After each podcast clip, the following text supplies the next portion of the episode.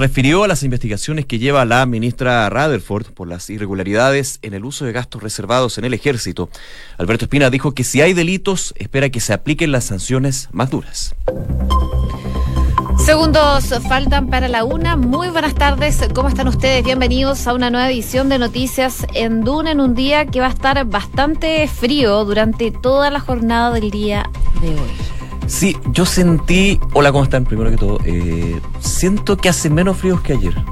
Pero yo creo que es una cosa que uno se va acostumbrando ya a esta cosa, a ese tema del termómetro, quizás va más abrigado. No, y las máximas van bajando, porque hoy día la máxima pronosticada es de 13 grados y ya mañana la máxima sería de 11, igual para el viernes. Así que hay que ir preparándose para estos fríos que se vienen durante el invierno. Les cuento rápidamente también, Viña del Mar y Valparaíso, a esta hora hay 14 grados, está parcialmente cubierto, una condición que se mantiene durante toda la jornada. En Concepción, lluvia toda la jornada, 12 grados de temperatura hasta ahora y ya se alcanzó la máxima, así que probablemente durante las próximas horas va a empezar a bajar la temperatura. Y en Puerto Montt hay 10 grados en estos momentos, se esperan precipitaciones durante toda la jornada, va a ir variando a chubascos débiles durante la tarde y la noche ya en Puerto Montt, pero esta condición de precipitaciones se mantiene por lo menos hasta mañana durante la tarde. Como siempre revisamos las calles de Santiago, la UST del Ministerio de Transporte que nos cuenta que hay un choque en la ruta 5 al norte a la altura de Salesianos, ocupada la pista izquierda. También eh, tras 23 eh, minutos aproximadamente tránsito habilitado de Alameda al Poniente a la altura de Miraflores y Maguiber para buses de transporte público y vehículos particulares. Además, tránsito de Alameda al Poniente desviado por Miraflores. Bueno, eso fue lo que se cambió, perdón. se actualizó.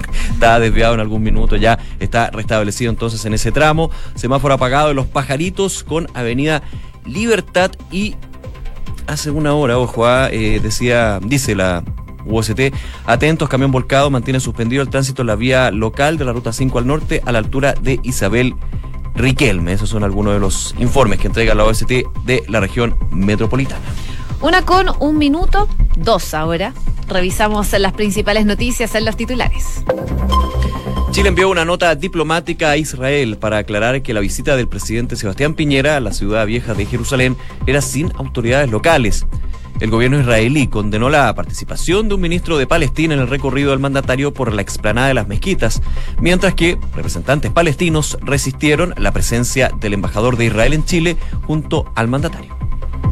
El ex comandante en jefe del ejército, Humberto Oviedo, llegó hasta la oficina de la ministra Romy Radenford para un nuevo interrogatorio por la presunta malversación de 2.500 millones de pesos. Cabe destacar que el general en retiro quedó detenido ayer por orden de la magistrada en el regimiento de policía militar de Peñarolén.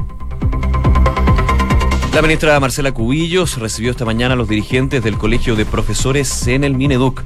En la antesala del encuentro, el presidente del gremio, Mario Aguilar, indicó que no se van a prestar para burlas y que toda propuesta del ministerio debe ser consultada con las bases.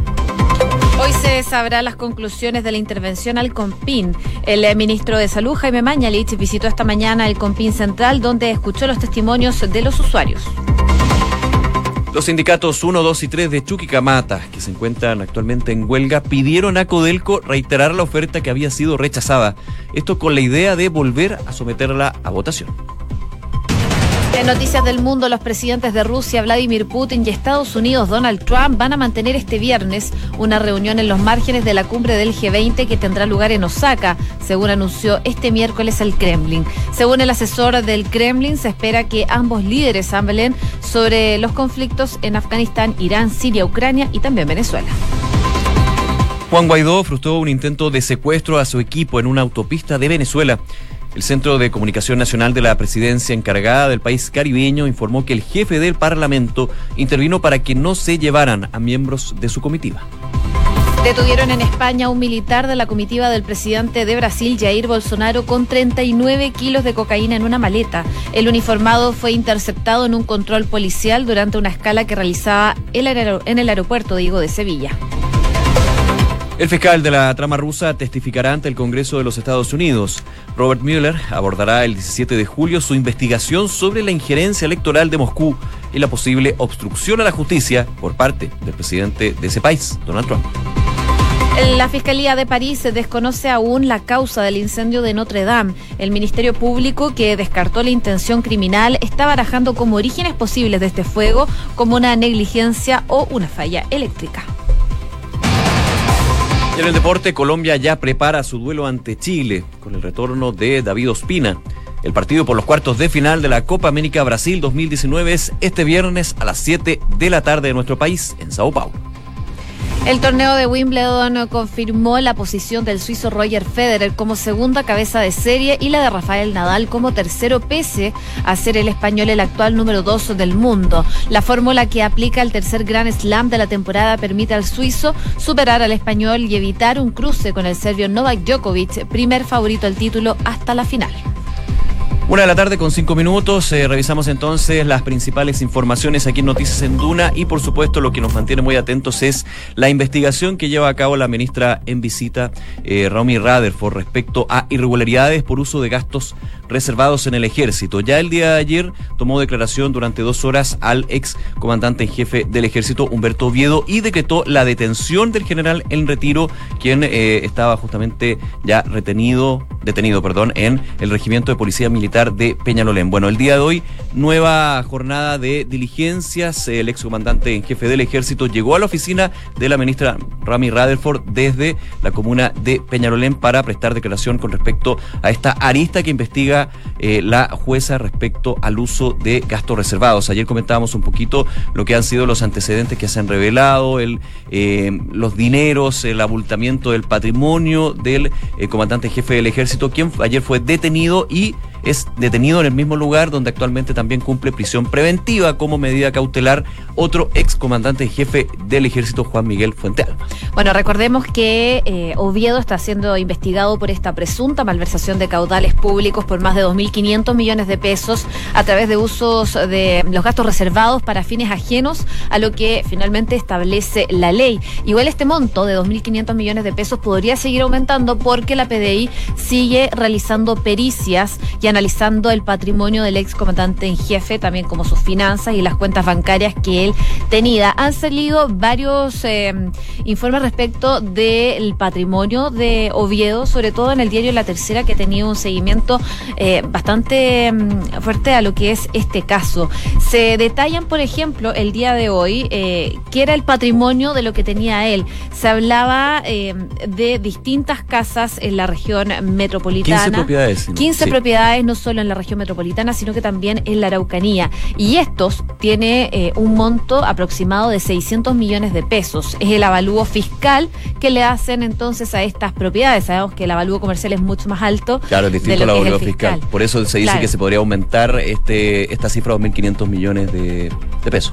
Así es. Así que siguen las investigaciones, eh, siguen eh, también estos careos que está teniendo la ministra Radenford, principalmente con el general en retiro Humberto Oviedo que ha, como sabemos, su defensa sobre todo ha interpuesto varias medidas para frenar de alguna forma esta investigación. En un primer momento, en el caso Viajes, eh, comentábamos ayer, recurrieron al Tribunal Constitucional. Ayer recurrieron a la Corte Marcial, una situación que no logró frenar que Oviedo tuviera que declarar ante la ministra Romy Rodenford, pero lo que criticaba el abogado de Oviedo el día de ayer es que él declaró ante la ministra y después fue eh, con esta orden de detención.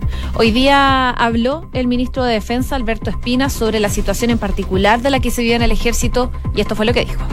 Lo que corresponde es que la justicia haga su tarea, investigue con total independencia a fondo, siempre va a contar con la más absoluta colaboración del Ministerio de Defensa y de probarse definitivamente estos graves delitos que se apliquen las más duras sanciones. Los gastos reservados son muy importantes para la seguridad exterior de Chile. Se deben utilizar para financiar fundamentalmente las actividades de inteligencia que permitan al país protegerse y anticiparse frente a amenazas que podemos sufrir en nuestro país.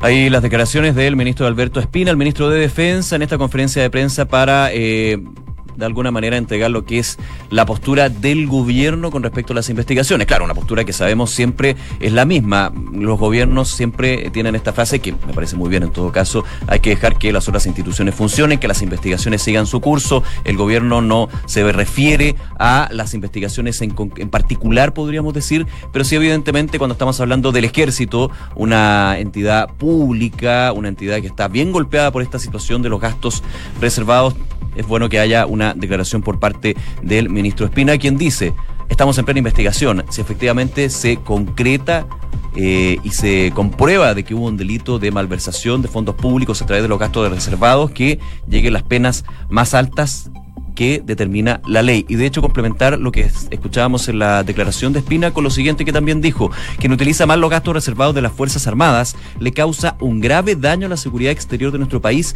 y la defensa de la soberanía justamente porque él va al fondo. Los gastos reservados del ejército y de las distintas ramas de las Fuerzas Armadas están destinados en gran parte a lo que es inteligencia. Por eso son reservados. Hay, en todo caso, recordemos, un proyecto de ley en el Congreso donde justamente se quiere modificar lo que es el uso los gastos reservados en las Fuerzas Armadas, que también ha generado algo de discusión con respecto a esta dicotomía. Claro, son reservados porque están destinados a inteligencia, son temas que no se pueden saber, pero como ya se ha visto que hubo, o por lo menos se está investigando, un esquema de mal uso de estos gastos reservados, habría que entrar ya a transparentar un poco más este tema uno de los puntos que se está discutiendo sobre eh, la situación de las Fuerzas Armadas. Oye, solo un punto respecto al caso de eh, general en retiro, Humberto Oviedo. Él va a tener que permanecer en este regimiento de policía militar de Peñalolén detenido por lo menos hasta que la ministra Radenford resuelva si lo va a procesar o no por este delito de malversación de caudales públicos. Así que vamos a estar a la espera a ver qué pasa con Oviedo. Una de la tarde con 11 minutos. Noticias en Duna con Josefina Stavrakopoulos y Nicolás Vial.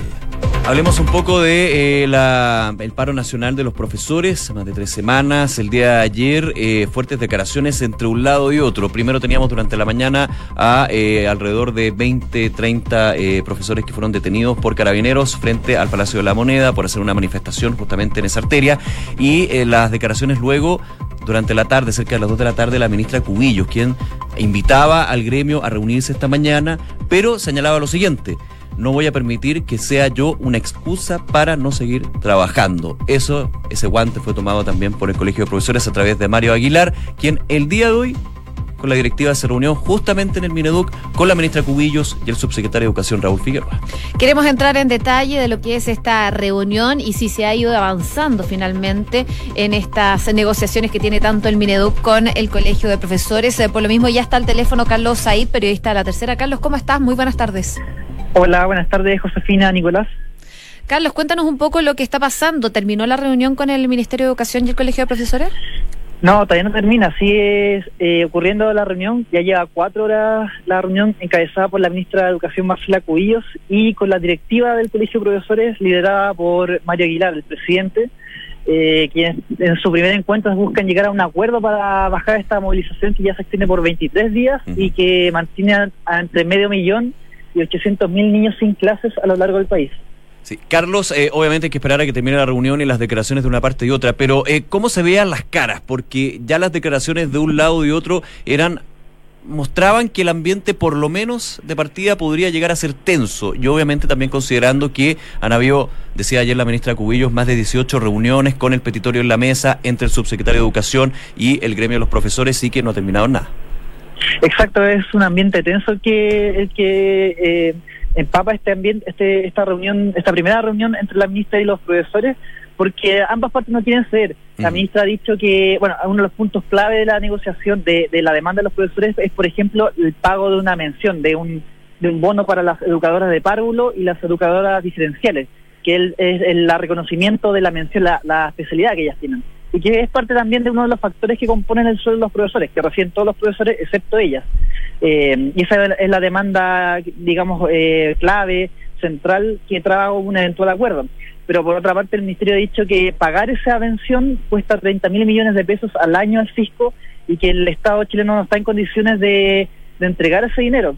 Entonces, la reunión, eh, este es un primer encuentro entre ambas partes que ya han separadas por 23 días de paro pero donde no, no parece haber una solución inmediata, a menos que alguna de las partes sea.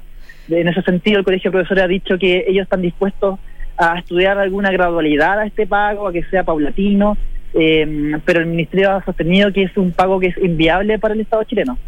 Estamos conversando con Carlos Said, periodista de La Tercera, que está ahí en el Ministerio de Educación a la espera de que salgan las partes de esta reunión entre el Colegio de Profesores y la ministra Cubillos. Carlos, te quería eh, consultar si es que eh, tú tienes conocimiento de los puntos principales que están en conflicto entre estas negociaciones. Sabemos que es un petitorio que tienen los profesores de 10 puntos y que han estado largamente negociando con el Ministerio de Educación, pero lo habían hecho con el subsecretario Raúl Figueroa.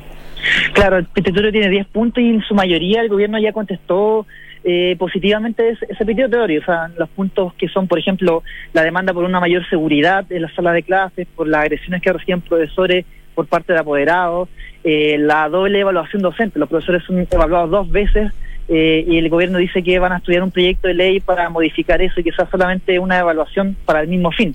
Pero hay tres puntos que son clave que, que, que mantienen hoy la paralización en pie. Uno es, el, como le mencionaba, el pago de la mención a las educadoras de párvulo y educadoras diferenciales. Este este bono que según los profesores es cerca de 80 mil pesos mensuales por cada docente. Eh, la reforma curricular, que es esta polémica que se instaló hace unos meses, eh, producto de la reforma que hubo para las mallas de tercero y cuarto medio. Los profesores piden que eso sea revisado y el Ministerio ha dicho que esto ya fue aprobado por el Consejo Nacional de Educación, que es un tercero aquí que que, Claro, media autónomo. en esta situación, claro, un ente autónomo.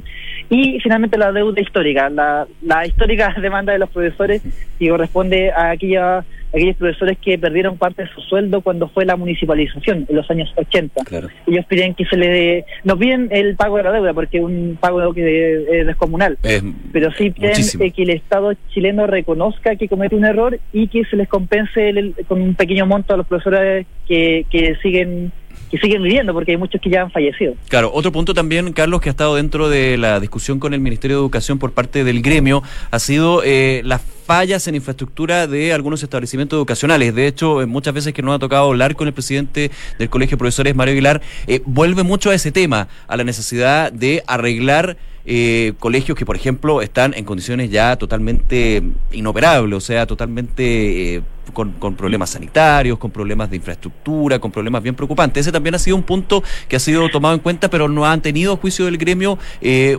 una solución más bien concreta por parte del Ministerio. Claro, y también eh, un punto clave de- del petitorio es el reforzamiento de la educación pública, es Eso, decir, claro. la mayor inyección de recursos a, a la educación a los colegios públicos justo en el momento en que se está produciendo la desmunicipalización. Todo lo contrario a lo que pasó hace 30 años atrás, donde los colegios están siendo traspasados a 70 servicios locales de educación.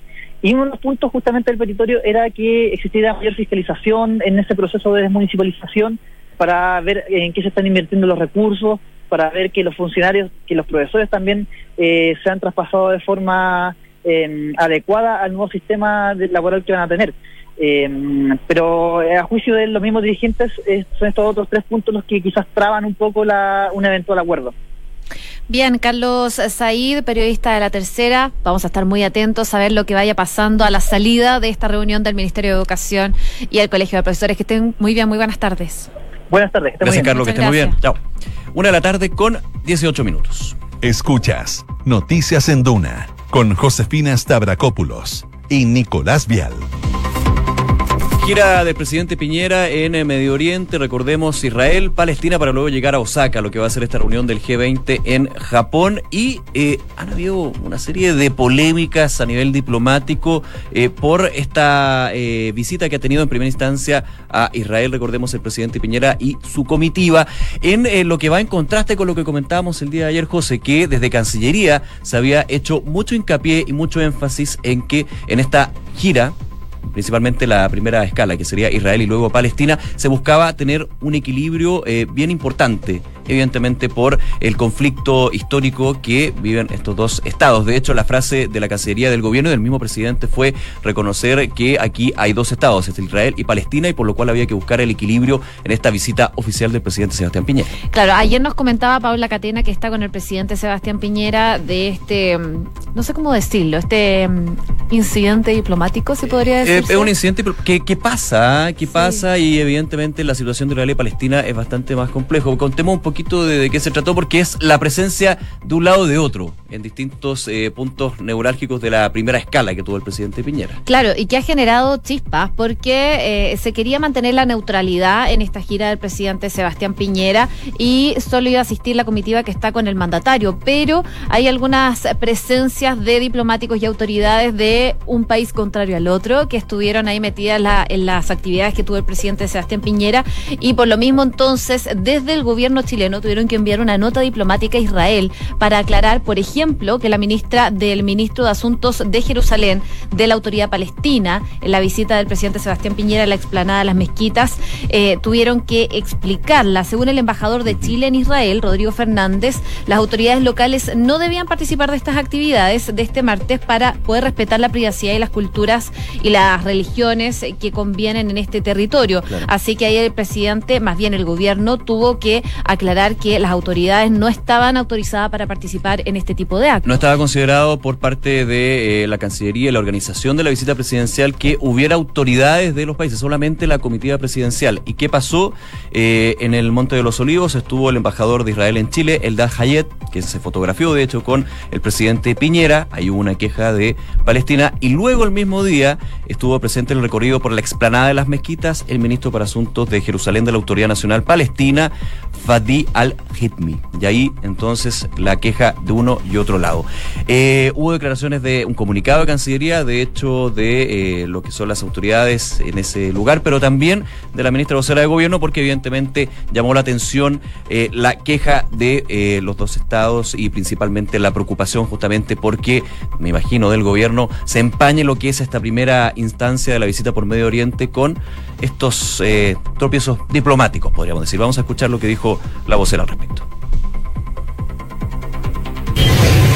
Para nosotros lo relevante no es lo que usted quiere relevar, sino que lo relevante es lo importante de este viaje en torno a los acuerdos que estamos celebrando ayer y hoy día, tanto con Israel como con, con Palestina y luego el viaje que el presidente va a hacer al G20 a Japón. Los acuerdos de colaboración que permiten fortalecer eh, a nuestro país en áreas que lo necesitamos y de los cuales agradecemos la colaboración que podamos recibir y también cómo podemos apoyar a otros países para Chile hoy día es importante. Los temas de Cancillería, da cuenta Cancillería y lo ha hecho a través del embajador. Bien, ahí las declaraciones de la ministra vocera de Gobierno, claro, que apunta a lo que generalmente se da en este tipo de casos, cuando hay una gira presidencial. Recordando también, José, lo que fue la última gira presidencial, la gira a eh, Asia, y sí. que finalmente en términos de eh, comunicacionales lo que más se supo y lo que más se comentó fue la presencia de los hijos del presidente Piñera, más que todas las reuniones y todos los avances en términos diplomáticos y comerciales que se hicieron. Por eso también la preocupación desde la moneda de eh, poner en primer lugar lo que son las reuniones, las visitas y por sobre todo el el estrechar aún más las relaciones con los distintos países, más que de quedarse solamente en el traspié diplomático que evidentemente existió porque no nació de la prensa, nació de Israel y Palestina de un lado y para otro. O sea, hay que dejar eso claro, pero un tropiezo diplomático que la moneda por lo menos está tratando de dejar en un segundo plano y eh, levantar lo que es justamente el estrechar aún más las relaciones y los distintos acuerdos que se puedan firmar en esta eh, visita a Israel y Palestina.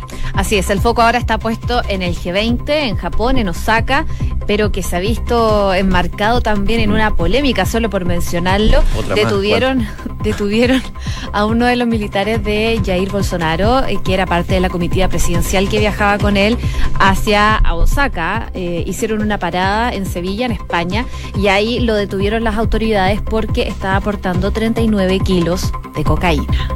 Ahí quedaste.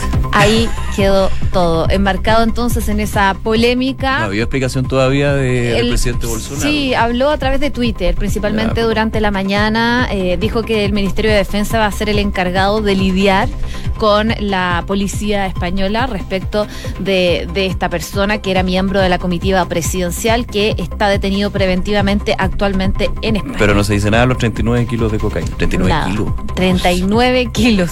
Nada más y nada menos. Bueno, así que polémicas por todas partes. Una de la tarde con 23 minutos. Escuchas Noticias en Duna con Josefina Stavrakopoulos y Nicolás Vial. Oye, ya han pasado 72 días desde que se incendió la Catedral de Notre Dame allá en París, Francia, y las autoridades, por supuesto, están investigando minuciosamente qué es lo que ocurrió, por qué se originó este incendio. Este incendio destruyó, como sabemos, una buena parte de la cubierta de Notre Dame y a pesar de que han pasado más de dos meses, como les decía, desde esta catástrofe que casi acaba con la emblemática Catedral Gótica de París, tras estos días, eh, ya se han hecho un centenar de interrogaciones. La Fiscalía de París está trabajando arduamente para ver qué fue el causante de este incendio. Y lo que se sabe actualmente es que las investigaciones realizadas no están permitiendo hoy por hoy determinar cuál fue la causa exacta de este incendio. Lo que sí, por el momento, ya está descartado es una posible intencionalidad en este incendio en la catedral. Claro, se descarta una, eh, un origen criminal, podríamos decir. Se apunta más a una negligencia o accidente. En algún minuto se habló del mal funcionamiento del sistema eléctrico o un cigarro mal eh, apagado. Eso fue parte de las primeras declaraciones. Pero en un informe que accedió Le Monde, el diario Le Monde francés, del informe del Ministerio Público, se daba un punto que ahí obviamente generaba eh, varios resquemores. Se consideró que hubo un retraso de 30 minutos en dar la primera alarma cuando comienza el fuego. Y ello provocó que la llegada de los bomberos y equipos de emergencia no fuera tan expedito como debió haber sido. Lo que significó la pérdida de una media hora crucial. Eso es parte del informe y por eso muchos decían puede haber sido intencional. Hasta el minuto se descarta el origen criminal, pero evidentemente es parte de las pesquisas que se van desarrollando cuando también ya se está, eh, ya se ha hecho toda la labor de limpieza que se va a mantener por varias semanas más, me imagino, en la Catedral de Notre Dame y luego la reconstrucción, donde han habido algunos proyectos que pretenden aprovechar esta esta terrible situación para eh, modernizarla. Hay muchos que están en contra de eso, dicen que no se puede modernizar un patrimonio eh, arquitectónico de la humanidad como es justamente esta catedral en París. Una con 25, como siempre, a esta hora revisamos los titulares aquí en Duna. Chile envió una nota diplomática a Israel para aclarar que la visita del presidente Piñera a la ciudad vieja de Jerusalén era sin autoridades locales. El gobierno israelí condenó la participación de un ministro de Palestina en el recorrido del mandatario por la explanada de las mezquitas, mientras que representantes palestinos resistieron la presencia del embajador de Israel en Chile junto al mandatario. El ex comandante en jefe del ejército Humberto Oviedo llegó hasta la oficina de la ministra Rami Radenford para interrogarlo nuevamente por una presunta malversación de 2.500 millones de pesos. Cabe destacar que el general en retiro quedó detenido ayer por orden de la magistrada en el regimiento de policía militar de Peñarolén. Y se mantiene ya cuatro horas la reunión entre la ministra Marcela Cubillos y las autoridades del Ministerio de Educación a con el Colegio de Profesores en ese lugar. En la antesala del encuentro, el presidente del gremio, Mario Aguilar, indicó que no se van a prestar para burlas y que toda propuesta del ministerio debe ser consultada con las bases. Juan Guaidó frustró un intento de secuestro a su equipo en una autopista de Venezuela. El Centro de Comunicación Nacional de la presidencia encargada del país caribeño informó que el jefe del departamento intervino para que no se lleven a miembros de su comitiva. En España detuvieron a un militar de la comitiva del presidente de Brasil, Jair Bolsonaro, con 39 kilos de cocaína en una maleta justo cuando viajaban a Osaka para la cumbre del G20. El uniformado fue interceptado en un control policial durante una escala que realizaba en el aeropuerto de Sevilla. Y en el deporte Colombia ya prepara su duelo ante Chile con el retorno de David Ospina. El partido por los cuartos de final de la Copa América de Brasil 2019 es este viernes a las 19 horas de nuestro país en Sao Paulo.